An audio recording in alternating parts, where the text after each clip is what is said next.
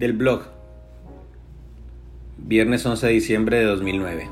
Exorcismo a los 33. Nací a las 5 de la mañana en mi casa. Una casa compartida. Inquilinatos, como se llaman en Bogotá. Ciudad tan hermosa y peligrosa como una puta enamorada.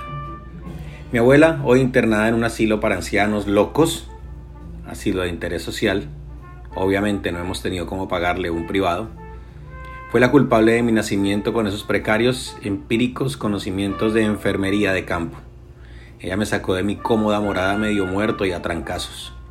No sé si después de 33 años lo recuerde, la verdad, no lo creo. Ella, como muchos de nosotros, ha decidido olvidar muchos acontecimientos. Nací, creo, sin saber que existía el vino, las mujeres, el póker, Fito. Nací sin saber que existía mi Santa Madre, de quien solo puedo decir cosas buenas, aunque recuerde algunas malas. Nací sin saber que algún día tendría que perdonar a mi Padre, de quien solo debo guardar silencio. Y se viene la vida. Después de 159 palabras, se viene como si uno la hubiera elegido, para sobrevivir entre la mierda y tratar de ser alguien, o por lo menos algo. Se viene la vida con ese amor anacrónico y mezquino que a veces recuerdo 33 del alma y no termino de aprender. Me considero vivo y enterrado. Pienso en cómo sería mi vida si lo hubiera tenido todo. Y veo que sería igual de infeliz. Siempre renegué de los artistas y esta puta palabra me define. Solo que debo completarla con la otra palabra que a los 33 empieza a doler y arde. Fracasado. Se viene la vida llena de colores, algunos hediondos, como algunos olores que de vez en cuando se atreven a ofender mi olfato, del que gozo humildemente y conformándome por no tener sentido del gusto. Esto no quiere decir que trague entero.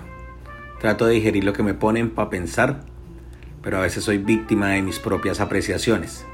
¿Y qué más da si casi siempre tengo la razón? De eso es culpable la, obligación de ser hijo único y esta soledad que me acompaña desde que me acuerdo. Donde viví mi infancia es un lugar merecedor de todos los premios al abuso. Aprendí a ser abyecto para sobrevivir. Luego hay etapas de luz intermitente, pero ya es tarde. Ya sé que soy malo. No tanto como quisiera, pero esa es la constante. Ser malo te asegura un lugar entre los sobrevivientes de esos barrios de mierda, de esos barrios del sur. Ser el mejor entre los mejores significaba ser el peor de todos. En el colegio nunca encontré un lugarcito para encajar. No recuerdo mucho de esa época, quizá por lo mismo que, mi abuela no se acuerda de mí. Es mejor no recordar algunas cosas. Otras son simplemente inolvidables, van impregnadas en la piel, en el rostro, en las manos cansadas de pedir a gritos, la piel de esas nalgas que también he decidido olvidar. No porque quiera, sino porque me conviene. Como pudo ser tan conveniente la putita que se encargó de mostrarme que el sexo debía durar más de un minuto los tatuajes, las guitarras hoy pudriéndose en el óxido de la humedad que reina bajo la cama de mi madre, los libros, las drogas, la muerte, revivir, recaer, llorar, recordar, corregir, vagar, cagarla, recagarla y volverla a cagar. Aquí estoy a mis 33 creyendo que puedo escribir algo que alguien extraño que lea. Creyendo que puedo ser algo de lo que me pueda sentir honestamente honrado. Todo es una simple mentira.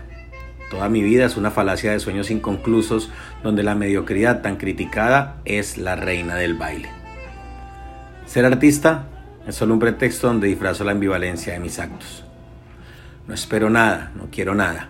Vivo al día. Mis hijos espero algún día lo entiendan. Si no, pues, ¿qué más da? La banda sonora de mi vida se va escribiendo de a poco, con descubrimientos medio aberrantes al estilo del cuarteto de Nos, el hijo de Hernández. Sí, soy quien soy. No es fácil quererse después de tanta cagada y tanto dolor, créanme, no es nada fácil. Y bueno, más tarde celebraremos un añito más de vida, uno más de pasar invictos en esta ruleta, pisoteado por unos, escupiendo a otros y como siempre, refugiado en esta soledad que apena. Las constantes de este jueguito estúpido que nadie nos obligó a jugar, pero igual no tuvimos opción, cambian cada día y en la mañana no es nada más que un manojo de sueños sin garantía. Ganar, perder o resignarse, son solo tres las tantas opciones que se presentan ante tus ojos al despertar. Disque al despertar. Mi mundo a los 33 son las imágenes, la zozobra, el aguante, la prueba, los colores, las letras, las canciones, pero todo es insípido, anodino. Quiero sexo, mucho sexo. Quiero vino, mucho vino.